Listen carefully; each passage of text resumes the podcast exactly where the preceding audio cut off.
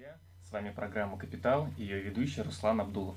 Сегодня мы поговорим на достаточно интересную и актуальную тему о том, как инвестировать в облигации. Сегодня у меня в гостях а, Юрий Архангельский, начальник управления по инвестиционным продуктам КИТ Финанс Брокер, и Василий Копосов, начальник отдела анализа финансовых рынков КИТ Финанс Брокер. Василий, Юрий, приветствую вас. Добрый день. Добрый день. А, давайте начнем с самых основ, с АЗОВ, потому что не все наши слушатели а, знают, что такое облигация. Расскажите, а, чем облигация отличается от акции, вообще что такое облигация? Ну, я бы даже сказал, что очень многие не знают, что такое облигации, если там часть населения слышала о том, что есть акции, есть Газпром, есть Роснефть, еще какие-то большие госкомпании, то, то про облигации. Фуку, да? ну, они слышали где-то а, видели, там по телевизору часто передают новости. Но вот о том, что такое облигации, знает очень крайне а, малая доля населения. А, этот инструмент зря не пользуется необходимым успехом, и, э, скажем так, его нужно популяризировать, а, нужно а, рассказывать людям, что такое облигации, как ими торговать, а, и, собственно говоря, их преимущества. Ну, я думаю, сегодня во время этой программы мы как раз ответим на все эти вопросы. Безусловно. Я думаю, Василий, начинай тогда. Вообще, по практике очень часто люди, которые приходят на фондовый рынок, открывают брокерский счет, они рассчитывают на какую-то супердоходность, mm-hmm. заработать очень много денег. Э, поэтому рассматривают, собственно говоря, только акции, может быть, какие-то производные финансовые инструменты, облигации очень часто а, остаются забытыми.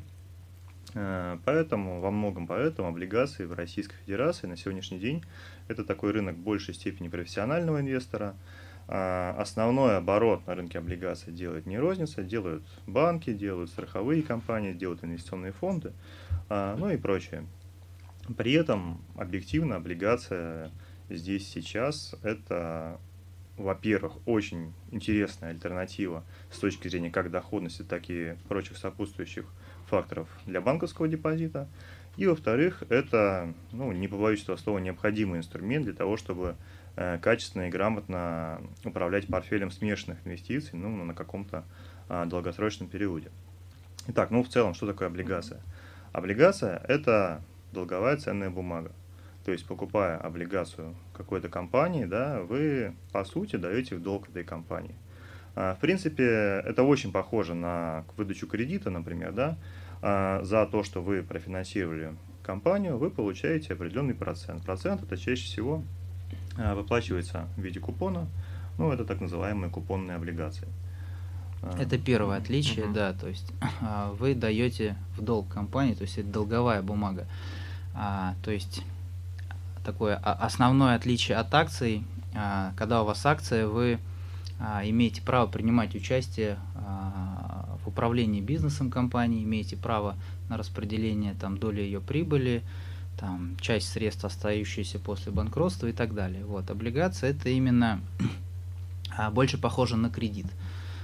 Именно дача денег в долг компании, государству, там, субъекту федерации и так далее. То есть э, инструмент долговой – а, все отношения а, по данному инструменту прописаны заранее, дали в долг, получили процент. Если все со всеми рассчитались, все нормально. То есть, э, правильно я понимаю, если мы говорим про акции, то мы имеем какую-то долю а, компании взамен этой акции. То есть мы являемся так называемыми собственниками. Если мы берем облигации, то никакой доли у нас в компании нету. Это просто определенный долг, который компания потом нам обратно возвращает деньгами и наши Проценты. взаимоотношения заканчиваются. Да, совершенно верно. Поэтому, если мы покупаем акцию, нам интересно что? Нам интересно, чтобы акция росла в цене, угу. то есть бизнес развивался, компания там больше продавала а, и так далее. Если мы покупаем облигацию, по большому счету, нам не обязательно, чтобы компания быстро развивалась. Нам не нужно роста бизнеса, нам нужно, чтобы бизнес был стабилен, чтобы компания могла обслуживать этот долг и могла погасить обязательства перед нами, как по держателями облигаций, а, ну, в момент, когда срок действия этих самых облигаций заканчивается. В полном объеме и в необходимые сроки. Ну, я думаю, чуть позже мы поговорим о том, как зарабатывать на облигациях а, и чем прибыль от акций отличается от прибыли от облигаций и ее размер. Давайте тогда второй вопрос обсудим о том, какие бывают вообще виды облигаций. А, я знаю, что есть корпоративные, я знаю, что есть федеральные. Вот э, скажите, расскажите нашим слушателям, чем корпоративные отличаются от федеральных. Ну, можно на два больших блока разделить а, облигации. Это гособлигации и корпоративные облигации. А, гособлигации – это все, что ну, по-простому связано с государством. А, они делятся на м, три части. Это а, федеральные облигации, mm-hmm это а, субфедеральные и муниципальные. Федеральные облигации это всеми, а, кто занимается облигациями, наслышанные ОФЗ. Угу. Облигации федерального займа расшифровываются. Можем сделать анонс сразу о выпуске? Я так знаю, что уже в ближайшее время да, эти облигации будут доступны. А, на самом деле эти облигации всегда были доступны mm-hmm. для, для населения. Можно было в любой момент прийти и купить их через э, брокера, через э, биржу. А, но вот государство у нас решило запустить отдельный инструмент, а, так называемое народное ОФЗ, а, ОФЗ-Н. Но об этом, да, мы, наверное, чуть попозже коснемся. Значит, э, второй вид это субфедеральные облигации. Ну, допустим, там Ленинградская область. Это региональные, да? Субфедеральные, они субъекты федерации, угу. а там Новгородская область, там, не знаю, Республика Мордовия и так далее. И муниципальные облигации – а, ну там город Новосибирск, угу. а, кто у нас еще? А, Томская администрация, допустим, и так далее. Вот это как пример. Но я думаю, про корпоративный у нас Васи. Василий добавит. Да, ну вообще смысл всего этого деления в том, что на облигационном рынке, как и на ну, практически любом другом рынке, есть прямая взаимосвязь между риском и доходностью. Да?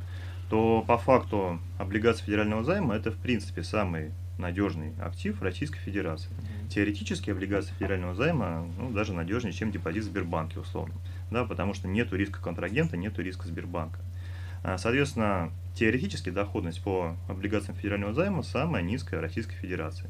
Чем больше риска, тем доходность выше. Соответственно, по корпоративным облигациям доходность будет а, условно максимальная на всем облигационном рынке. Что такое корпоративная облигация? Это облигация выпущена Э, выпущенная какой-то корпорацией или каким-то банком. А, Причем среди корпоративных облигаций тоже есть э, множество различных видов, да, то есть есть высоконадежные корпоративные облигации, есть даже более того, есть квазисуверенные корпоративные облигации, то есть это облигации, эмитентом которых выступает э, компания, которая контролируется правительством Российской Федерации. Например, облигации Российских железных дорог, РЖД. Э, по факту доходность облигаций российских железных дорог в принципе сопоставима с доходностью облигаций федерального займа. Тогда как есть э, и более рисковые корпоративные облигации, да, вплоть до а, так называемых а, junk bonds, junk облигаций, то есть это уже такие а, облигации с высоким уровнем кредитного риска, по ним будет совсем высокие доходности. Их, наверное, на первоначальном этапе не стоит рассматривать для покупок. Но в среднем именно для того, чтобы получить доходность больше, чем на банковском депозите, именно корпоративная облигация и наиболее, наибольший интерес для частного инвестора на сегодняшний день представляет. А, Юрий Василий, расскажите, в каких случаях компания принимает решение выпускать облигации? То есть, когда у них все плохо, им нужны деньги, или же наоборот, когда они развиваются и нужны деньги, или есть какие-то другие причины для понимания нашим слушателям? Ну, каждая компания, наверное, по-разному. подходит к этому вопросу. У них свои причины. А, основные, пожалуй, э, на мой взгляд, это э, диверсификация источников финансирования. У вас есть, допустим, кредит в банке, а, вы выпустили, ну, допустим, акции, вам требуются еще деньги, вы решаете для себя, что, допустим, в банке мы больше не идем, потому что там есть определенные требования, а, определенные сложности, может быть у вас лимит на банк закрыт или, или еще что-то, а, вы можете принять для себя решение открыть новый канал а, финансирования там, необходимого объема денег для каких-то проектов и, собственно говоря, приходите на облигационный рынок. Плюс, если компания довольно-таки крупная, а, ей, конечно, и банки не отказывают, но э, вот как происходит в банке, да, вы принесли депозиты, а, допустим, там, под 8%, А банку нужно что-то с этого заработать, заложить на риск, еще на что-то и э, выдать куда-то э, кредит. Э, собственно говоря, в основном банк зарабатывает на кредитах. То есть, э, допустим, 8 депозит, банк еще сверху там 6-7% зарабатывает, и того кредит он вам выдаст ну, там, под 15%. А в облигации как раз-таки вы убираете а, лишнее звено, и вы сразу идете к инвестору. Этим и отличается рынок облигаций. А, в этом и есть его такой некоторый небольшой плюс.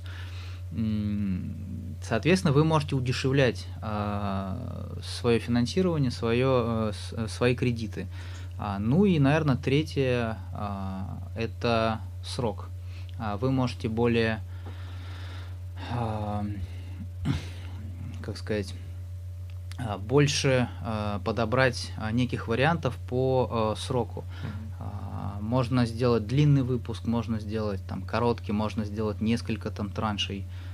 Не знаю, Вась, может еще что-то добавить? Вот, наверное, в продолжение этого вопроса, Василий, расскажите про то, на что стоит обращать инвесторам при выборе облигаций. Вот как я услышал от Юрия, нужно смотреть на срок выпуска, да? Какие еще моменты которые нужно учитывать инвесторам?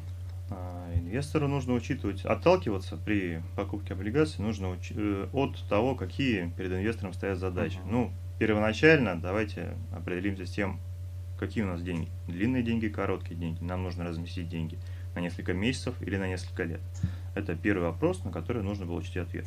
Второй вопрос – это лояльность к, э, к рискам этого самого инвестора. Лояльность к рискам, она ведет за собой, естественно, ответ на вопрос, какую доходность мы хотим получить. То есть не наоборот, не сначала я хочу заработать там энную доходность, а мне нужно определить, а, а, а мне нужно обеспечить для себя определенную надежность своих инвестиций. Если я, например, готов, не готов брать риски никакие, ну тут кроме облигаций федерального займа и, и квазисуверенных облигаций, наверное, выбора уже э, не будет. Если я готов на себя взять риск корпоративного заемщика, то, естественно, перечень инструментов, которые я могу купить свой портфель уже значительно шире. Ну а дальше уже идет э, анализ рынка, э, стратегии формирования облигационного портфеля. Это такая достаточно уже обширная тема. Вот предлагаю, может быть, тогда о ней угу. поговорим более подробно. Да, давайте. А, в облигациях, опять же, при формировании портфеля нужно отталкиваться от состояния рынка. Состояние рынка, в свою очередь, означает динамику процентных ставок в экономике какого-то конкретного региона, в экономике э, валютной зоны. Да, если мы обратимся к рублевой валютной зоне, мы знаем, что сейчас, э, ну, как, как минимум мы знаем, что сейчас ЦБ процентные ставки снижает. Да, вот, например, в пятницу будет заседание, очередное заседание ЦБ, ну и с высокой степенью вероятности на 25 э, базисных пунктов процентная ставка будет а снижена. как это влияет на стоимость облигации? А, я, сейчас, я сейчас к этому подойду, угу. да.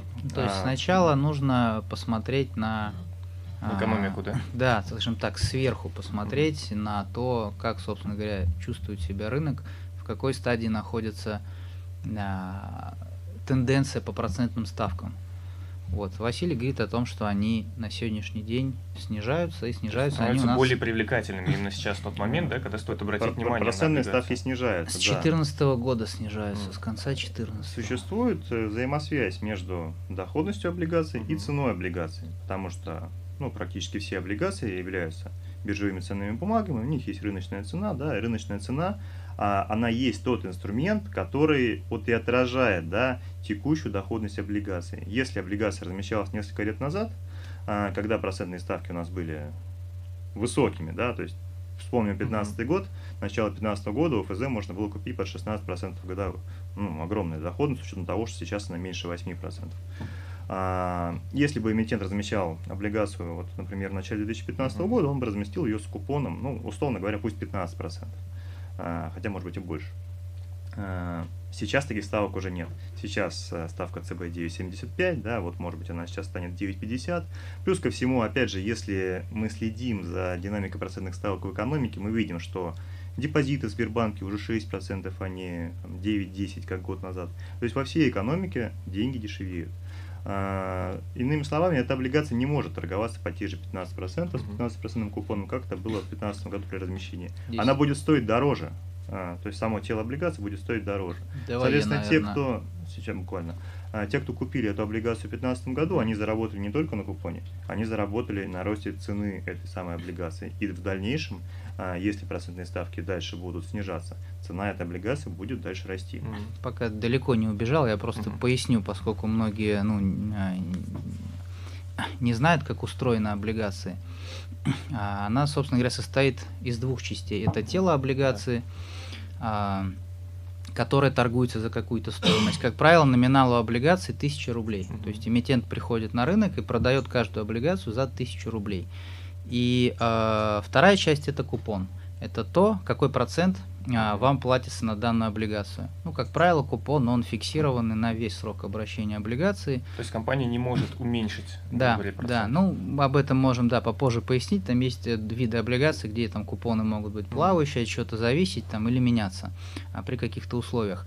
И э, то, о чем говорил Василий, если там два года назад э, ставки в экономике были там 15, 16, 17, и эмитент пришел за 1000 рублей – продал облигацию при 15 купоне. Uh-huh. А сейчас эмитенты, которые приходят, размещаются, они продают за 1000 рублей восьмой купон. Uh-huh. Но такого не может быть как бы на рынке, э, э, что вот там бумага осталась той тысячи рублей, которая размещалась два года назад. То есть она растет. Тоже, То есть правильно? облигация торгуется, она как, э, как ценная бумага, э, которая торгуется, у нее есть вторичное обращение. И вот эта цена ее будет меняться. И если ставки в экономике падают, то тело облигации растет. Mm. То есть купон остается 15 а, при э, цене в 1000, а при цене в 2000 э, у вас получается э, доходность в два раза меньше. То есть вы 15 можете грубо Может получиться такая ситуация, когда человек приобрел облигацию за 1000 рублей с фиксированным купоном 8%, а через 10 лет вот эта э, облигация стала стоить не 1000 рублей, а 100 рублей. Ну, это банкротство эмитента. Может ну, быть... Насколько в среднем идет колебание вверх-вниз? Ну, это либо очень серьезный рост э, процентных ставок в экономике, либо фактически банкротство эмитента, mm-hmm. да, совершенно верно. Ну, средний, можете сказать, средний диапазон, чтобы слушатели понимали, что они могут заработать максимум 200 рублей с одной облигации или уйти в ну минус ну, вот, в среднем на 150 рублей. Давай приведу следующий пример. А вот в 2009 я тогда фондом управлял, и э, скажем так, я очень большую ставку сделал на а, облигации лизинговой компании Уралсиб. Uh-huh. А, я их покупал где-то по 40% от номинала, и вот к концу там девятого года а, мне удалось заработать с них 132%. То есть они, они, они полностью восстановились в цене. А, наверное, стоит отметить, что вот эмитент а когда выпускает облигацию, есть не только начало угу. А, обращения облигации, но и есть, когда она заканчивается, то есть срок ее а, погашения. И выпустили по тысячу, погасили по тысячу. Вот в этом промежутке она может гулять. Процентные ставки а, падают, облигация растет. Процентные ставки уменьшаются, ой, в смысле растут, облигация а, падает. Но у вас ее выкупят за а, номинал. Угу. За ту же В любом случае, рублей. вот как они сказали, мы выкупим за тысячу. Ну, если все с компанией хорошо, хорошо поэтому она не может как бы к погашению стоить там 100 Нет. рублей. Ну, конечно, такое бывает, но, как правило, а, ну, если ты знаешь, что у тебя эмитент через месяц выкупит облигацию по 1000, угу. она стоит 500, ты, естественно, будешь ее покупать. Угу. Или если она стоит а, там 1200 рублей, а, то, естественно, ты ее будешь продавать, не дожидаясь э, вот, погашения.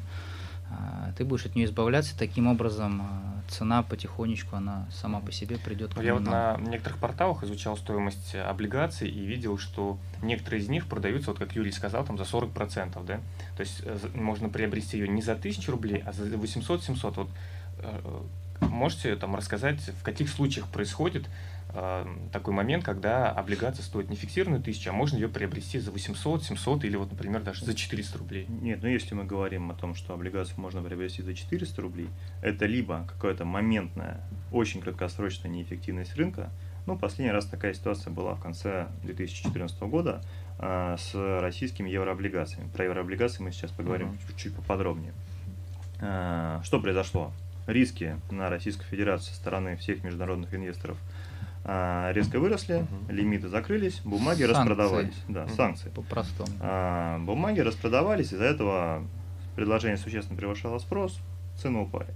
Это одна история, да, то есть мы, мы понимали, живя в Российской Федерации, что ВТБ, Лукойл, Сбербанк – все выпускают облигации. Да, да, все выпускают облигации, это хорошие компании, они работают, как работают, так и работают, эти облигации можно покупать. Но, тем не менее, в моменте их цена сильно упала. Это одна история. Вторая история, если облигация долго торгуется, ну, на уровне, например, 40% от номинала, это уже само по себе должно вызывать а, определенные, определенные мысли. Почему? Так оно происходит. Рынок всегда все корректирует. То есть на рынке а, на протяжении длительного времени неэффективности ну, практически не бывает. Соответственно, если облигация торгуется за 40% от номинала, это такой очень серьезный звоночек к тому, что, может быть, эмитент и не сможет погасить эту самую облигацию, а, и произойдет дефолт. Ну а дефолт это по факту, ну, наверное, самое страшное, что с владельцем облигации может случиться. Давайте, может, эту тему немножко больше раскроем. Какие риски могут быть у инвесторов при покупке облигаций? А только ли банкротство компании, когда он потеряет, или же есть какие-то другие ситуации, когда вот как Юрий говорит, что процентная ставка, да, купон может изменяться, или там, ну вот по поводу тела я так понял, mm-hmm. в каких случаях может опускаться. Юрий, можете рассказать по поводу вот купона, в каком случае он может э, измениться? А, ну, я, наверное, расскажу про риск ликвидности, а Василий добавит, наверное, про дюрацию. А, вот может сложиться такая ситуация,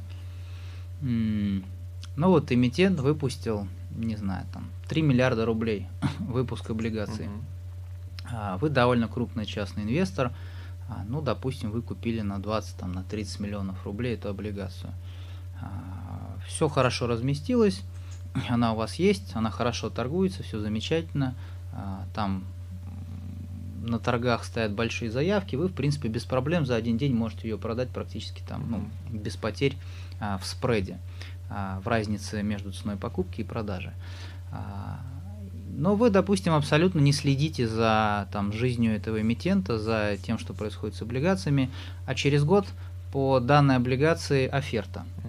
Оферта это, а, ну, они бывают разных видов, но, как правило, это обязательство эмитента выкупить облигацию раньше срока по определенной цене. Как правило, она равна номиналу.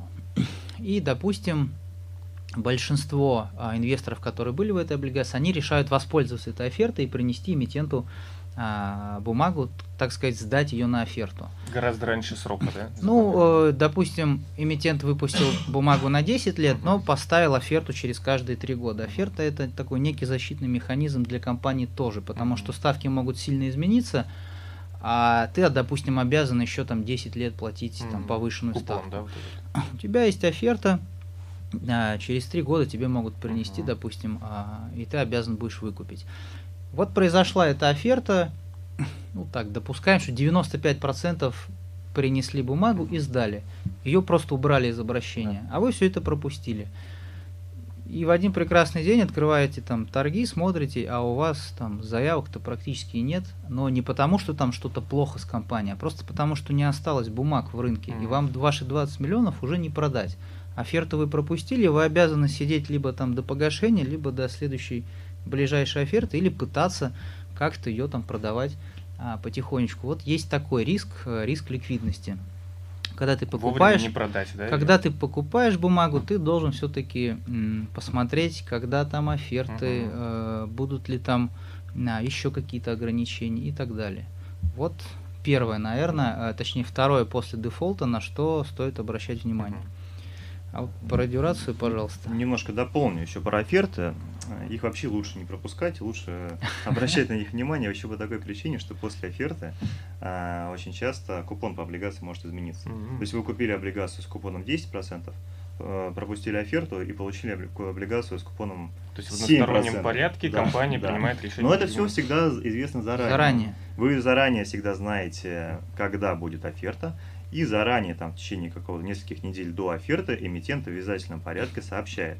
После оферты купонная ставка будет такая-то. Если вы следите с этим вопросом, вы уже знаете, а, какая будет купонная ставка, и спокойно принимаете решение. Может, сразу уточним, где можно следить? Вот, я как раз хотел добавить. Вообще, а, основной документ – это проспект эмиссии по облигации. У каждой облигации есть свой проспект эмиссии. Это довольно-таки большой документ, но он там от 300 Печатный, до полутора тысяч страниц. Он электронный, естественно. А, его можно найти на различных специализированных ресурсах. Я не знаю, можно ли их называть, нельзя, не будет ли это какой-то рекламой. Ну, в комментариях, может быть, мы ответим, да, да если кому-то будет интересно, где можно посмотреть. А вот в этом проспекте, в проспекте эмиссий, там просто все рассказано. Mm-hmm. Как считаются купоны, как выплачиваются, а, кто эмитент конкретно, а, кто поручается по выпуску, там, если какая-то гарантия, все-все-все, все, что вот можно найти про облигации, все в проспекте эмиссии. Ну, если это связано с китфинансом, я думаю, что это можно и даже нужно озвучить, если это ваш специализированный портал. Если же нет, то тогда напишем в комментариях. Нет, это не специализированный портал. Ну, мы на самом деле пользуемся различными а, такими знаменитыми ресурсами. Это Bloomberg, Reuters и вот компания Sibons есть. Вот пользуемся тоже их приложениями. А, все они платные, а, что-то дешевле, что-то дороже. Но зато можно быть постоянно в тренде, да, и понимать, когда оферты. Совершенно когда верно. Это такие сайты агрегаторы информации, по сути, или ресурсы агрегаторы uh-huh. информации.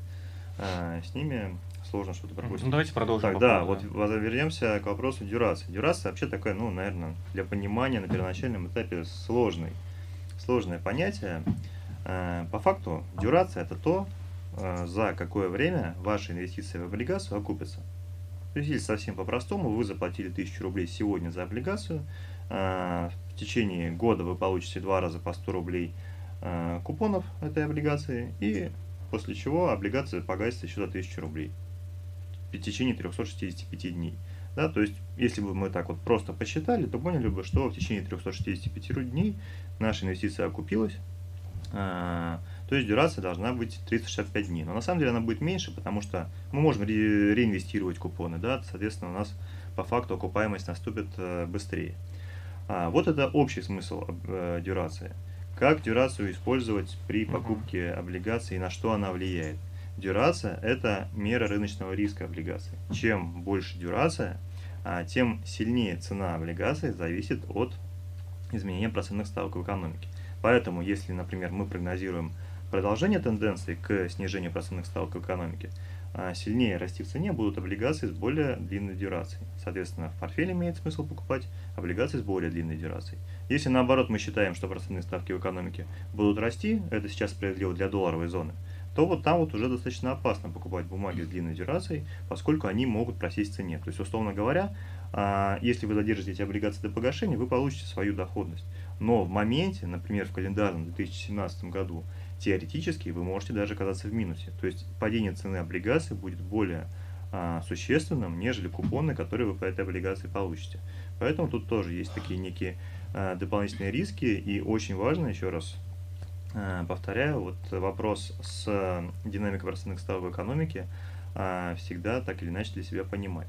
Посмотреть дюрацию облигаций, опять же, можно на информационных ресурсах, uh-huh. можно в торговом терминале, да, то есть вот наиболее популярный торговый терминал, который есть, наверное, у всех брокеров, э, торговая система Quick, она рассчитывает сама дюрацию. То есть тут никаких проблем нет, измеряется дюрация в классических источниках в годах, а, в торговой системе Quick в днях, ну, по большому счету, а, разницы большой нету.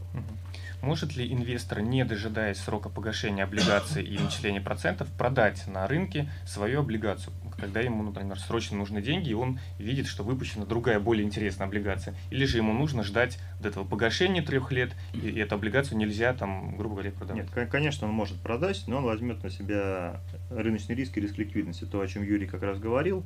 А, мы не знаем, какая будет цена облигации между э, погашением и ее размещением. Да, то есть теоретически продать ее можно, если есть, во-первых, спрос на эту облигацию, uh-huh. и, во-вторых, цена, текущая рыночная цена этой облигации а, инвестора устраивает. Uh-huh. Давайте поговорим о том, как наши слушатели могут приобрести эту облигацию, потому что ну, достаточно интересная наша беседа, и у меня у самого появился интерес уже скорее приобрести эти облигации, обладая той информацией, которую вы рассказали. Что ему делать? Вот сидит э, слушатель, не знаю, в Санкт-Петербурге, Москве, там, в другом городе, и говорит, хочу купить облигацию, куда идти, куда бежать. И в частности, можете рассказать про условия именно вашей компании, какие возможности она предоставляет для покупки, вот, в частности, облигаций. Давай, может быть, я чуть-чуть подытожу, да, угу. вот полчаса мы уже говорим про облигации, может быть, кто-то запутался. Давайте, да, резюмируем это все. Да, вот да, чуть-чуть вкратце, значит, если вы покупаете облигацию, первое, изучите ее проспект Мгм. эмиссии, поймите, что и как там считается, в какие сроки. Второе, а, посмотрите на оферты, посмотрите, не будут ли меняться купоны после оферт. А, Третье, посмотрите на качество компании, на риск ее банкротства. Если вам нужны ориентиры, то самое безрисковое это ОФЗ. Если. ОФЗ доходность 8, а, то там у какой-нибудь строительной компании не может быть там седьмая доходность, Мгм. да, она, она ниже, она должна быть выше. А, Чем компания а, более такая а, крупная, а, стабильная, тем у нее а, ближе доходность к 8, Мгм. ближе вот к самой безрисковой вещи. Смотрите на сроки облигаций. Слишком длинная облигация, значит большая дюрация. Облигация может очень сильно меняться в цене, вы можете попасть в просадку. Наверное, пожалуй, все. Вот. По поводу того, что нужно сделать, чтобы купить. Ну, может быть, наверное, мы скажем, что значит, размер рынка облигаций где-то 15-16 триллионов рублей, правильно? То есть всем хватит, да? Да, мы вот сегодня смотрели с Васей.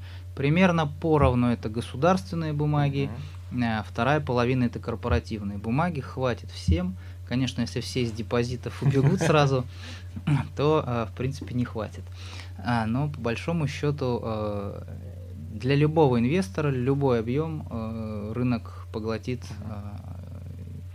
удовлетворит, поглотит и а, можно будет купить. Самый простой способ это прийти к брокеру, открыть брокерский счет, завести туда деньги, поставить программу и, собственно говоря, найти необходимую интересующую бумагу и купить.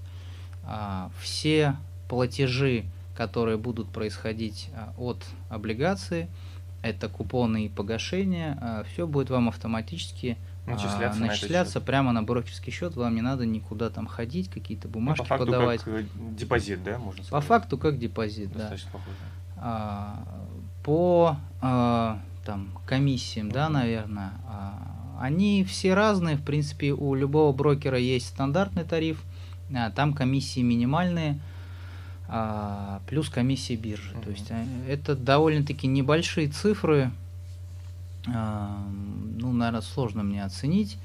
В 0,05, Ну, я это думаю... Сотые, доли процента. Я думаю, да. уложимся. То есть, в принципе, мо- ими можно пренебрегать, если не покупать, продавать облигацию там 10 раз в день. Мгм. А, есть а, тарифы группы консультационные, так называемые, там, где оказывается какой-то консалтинг, какая-то поддержка. Мгм. В принципе, у всех брокеров вот можно разделить, где ты сам работаешь и где тебя консультируют, тебе помогают.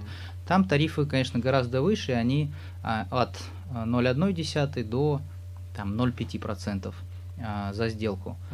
А, Вот тут уже нужно учитывать а, размер комиссии, э, потому что он будет снижать твою доходность. А, Если ты будешь там много покупать, продавать, в принципе, ты можешь вообще ничего не заработать, все отдашь на комиссиях а, брокеру.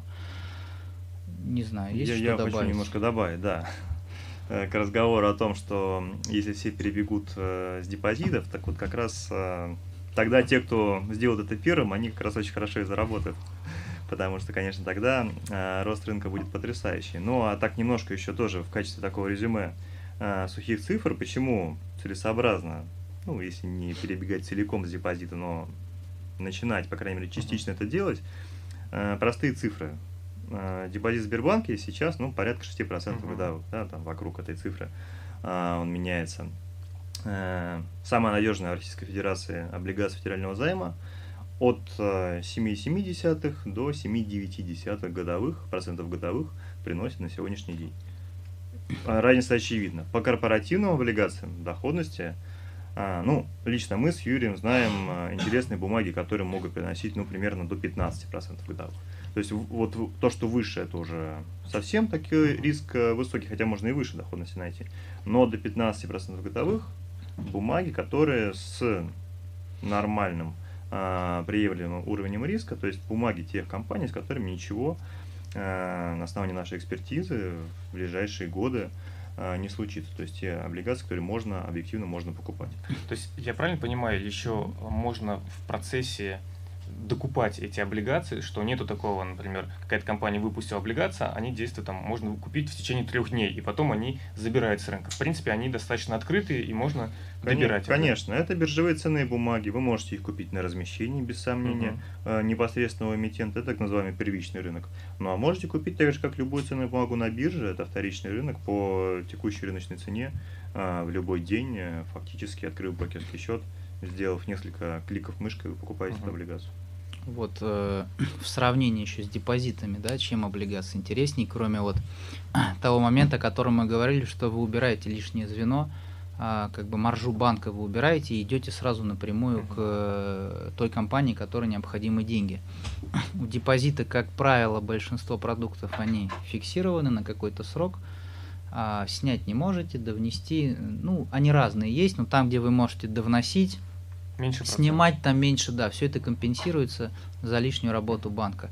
С облигациями вы можете делать все, что угодно.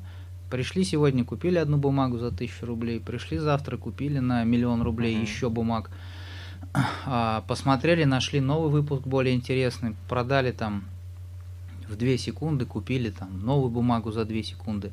А, то есть это гораздо более а, мобильная вещь. А, вы можете сами себе сроки устанавливать этих облигаций на нашем рынке. То есть это как конструктор, правильно я понимаю? Да, их где-то полторы-две тысячи эмитентов, насколько я помню. Конечно, далеко не все там торгуются uh-huh. ликвидные. Допустим, облигации Роснефти вы в принципе не купите, потому что их крупные игроки сразу выкупают на размещение, и их там не будет в стакане, хотя а, есть строчка в квике о том, что есть такая бумага, там есть параметры.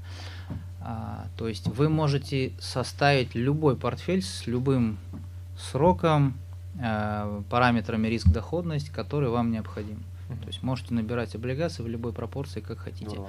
И, наверное, я добавлю, что вот ты сравнил э, ОФЗ с депозитами. По государственным облигациям нет налога на купоны. Они не облагаются налогами. А, это, соответственно, федеральные, субфедеральные, муниципальные. То есть а. полученной прибыли мы обязаны заплатить государству 13%, но если мы покупаем ОФЗ, то нам этот процент Значит, нужно платить. Э, налог считается с разницей в цене между покупкой и продажей, uh-huh. то есть тело отдельно, купон отдельно. Вот с купона никаких налогов не платится. Uh-huh. А с тела платится налог. Купили за... А, мы вот, наверное, забыли добавить, что все облигации торгуются в процентах от номинала. То есть, что такое? Вот в терминале вы откроете, вы увидите 95 mm. за ОФЗ. Это значит 95% от ее номинала. Mm. То есть не пишут там 950 да, рублей? Да, то есть это 950 рублей вот по-простому. А, купив за 95 ОФЗ, mm. продав там за 100, у вас возникнет налог вот с 50 рублей э, дельты. Он чуть-чуть, конечно, уменьшит вашу доходность, но э, вы заработаете э, дополнительные там ну, 50 рублей э, с учетом налога. Ну вот у нас была прошлая передача, мы говорили про индивидуальный инвестиционный счет. Если человек приобретает облигации через ЕИС, я так понимаю, он в течение трех лет, если он их там не продает, он может быть освобожден, да, от угу. этого налога. Совершенно верно. Если вы покупаете облигации на ЕИС, вы освобождаетесь и от налога на купоны, и от налога ну, от вот этой вот э, ценовой переоценки. Но вообще говоря, если быть объективным, в случае с ИИС, такая самая простая, самая качественная стратегия э, это как раз купить облигации, которые освобождены уже от налогов на купоны, ну, например, ОФЗ, э, и получить налоговый вычет. Это ну, кратно повышает э, доходности, доходность годовых, которую вы можете с этой операции получить. То есть вы можете получить порядка 12-13% годовых на ОФЗ вот благодаря налоговому вычету. И еще один интересный момент, вот буквально... Погоди, погоди, ты имеешь в виду там есть вычет типа А и вычет типа Б. Правильно взять вычет, типа, типа Б? Э, налоговый вычет 52 тысячи рублей. Ну, это да, типа, да, да, да. Потому да. что многие могут совершить ошибку, они не знают, что облигация освобождена от налога, э, берут ИИС, покупают туда облигации и э, берут вычет типа Б, то есть когда ты не платишь налог а, они уже без налога, прибыль, да? они уже без да, налога, да, да. то есть они совершают эту ошибку. И можно же сделать наоборот, соответственно, взять вычет типа Б, то есть не 52 тысячи, а освобождение... Работа официально, да? А освобождение от, да, а, а, от налога, э, сформировавшегося на брокерском счете, и а, взять, ну, таких более высокорисковых облигаций. Можно, в принципе, заранее это уже и посчитать, а, выгоднее вам взять 52 тысячи, или если вы купили какую-нибудь облигацию с доходностью 15%, а, и потом вы с нее не заплатите налога, где у вас больше получится? Мне кажется, очень много сейчас было терминологии и очень много всяких моментов, поэтому мне кажется, начинающему инвестору лучше обратиться к специалистам, обратиться за консультацией или брокерской компании за услугами. Пусть вы первый раз переплатите, но зато у вас будет как бы понимание, вам простыми понятными словами Ну вот, может быть, поэтому облигации не настолько популярны, потому что здесь посложнее, то есть тут недостаточно просто теханализа угу. и брокерского счета. Здесь надо понимать, что ты делаешь, а, как считается, от чего зависит и так далее. Поэтому, наверное, а, они не набирают такую популярность. Ну вот у нас осталось не так много времени, хотел бы задать два последних вопроса, и один из них это про отличие российских облигаций от еврооблигаций. Можете рассказать, в каком случае выгоднее приобретать еврооблигации? Что такое еврооблигация? Ну, еврооблигация, так, не побоюсь этого слова, такая сейчас модная э, тематика. Что такое еврооблигация? Это не значит, что эта облигация номинирована в евро. Э, это просто дань традиции, дань истории. Э, еврооблигация, может быть любая облигация, выпущена в валюте, э, отличной от э, домашней валюты эмитента. То есть для российских эмитентов – а, теоретически еврооблигации, это может быть доллары, евро, фунтах стерлингов, в швейцарских франках, да. юанях, да, совершенно верно. А, может быть даже в рублях, что особенно интересно, ну что такое еврооблигация в рублях? Это еврооблигация, которая выпущена дочерней компанией российского mm-hmm. эмитента, зарегистрированной там где-нибудь в Ирландии, условно говоря. А, а в чем основной интерес рынка еврооблигаций?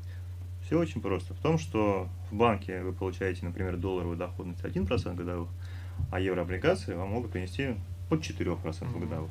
То есть, ну, очень существенный а, прирост потенциальной доходности.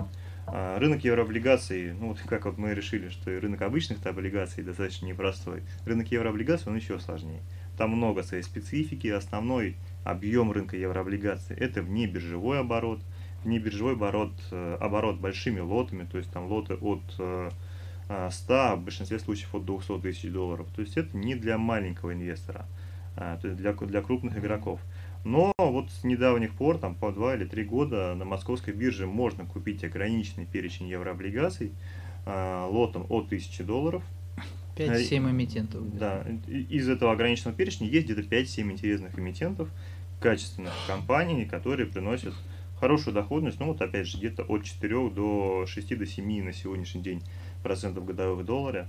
И вот эту вот возможность можно рассмотреть э, практически любому частному инвестору. Я Также через обычный уверен, брокерский счет, да? Совершенно верно. Через обычный брокерский счет получить э, долларовую доходность, то есть серьезно выше, чем в банке. Заводите именно доллары на а, фондовую секцию и находите в Квике а, раздел а, торговля облигациями, расчеты в долларах. И там, собственно говоря, вот этот список где-то 40 бумаг, ну, там 5-7 из них нормально торгующихся, с нормальной ликвидностью, а, от, одной тысячи, от одной штуки за лот, то есть от одной тысячи долларов. Номинал у еврооблигаций, как правило, 1000 долларов, поэтому ну, их мерят. Как вы считаете, какое, в каком процентном соотношении должны занимать облигации в портфеле инвестора? Э, ну, мы считаем, что все-таки портфелем инвестора нужно управлять более-менее активно. Да? Но что такое активно? Это не каждый день там, делать множество сделок. Это оптимально балансировать э, распределение долей между рисковыми активами и активами с фиксированным доходом, то есть акциями и облигациями. Э, если вы считаете, что рынок дорог, увеличивайте долю в облигации. Она может достигать 60, 70, 80%. Если вы считаете, что рынок находится вблизи какой-то своей низшей точки и дальнейший потенциал его возможного падения ограничен, тогда наоборот снижайте долю в облигациях. Ну вот да, я как раз вот управляю портфелями клиентов. И вот моя любимая стратегия, она смешана, она вот предполагает, а, скажем так, постоянную а, смену портфеля между вот, облигациями и акциями. И вот такие качельки. То есть, как сказал Василий, когда рынок дорогой, мы ждем коррекции, а, мы увеличиваем, наращиваем долю облигаций. когда наоборот, мы считаем, что потенциал рынка больше – соответственно, сокращаем долю облигаций, перекладываемся в акции. 20-30% портфеля в облигациях можно, в принципе, держать всегда. Это не так сильно повлияет на вашу доходность, а, если рынок будет расти. То есть, да, вы заработаете меньше, но не настолько меньше. А если вот рынок довольно-таки серьезно упадет, вот эта подушка очень хорошо вас будет спасать.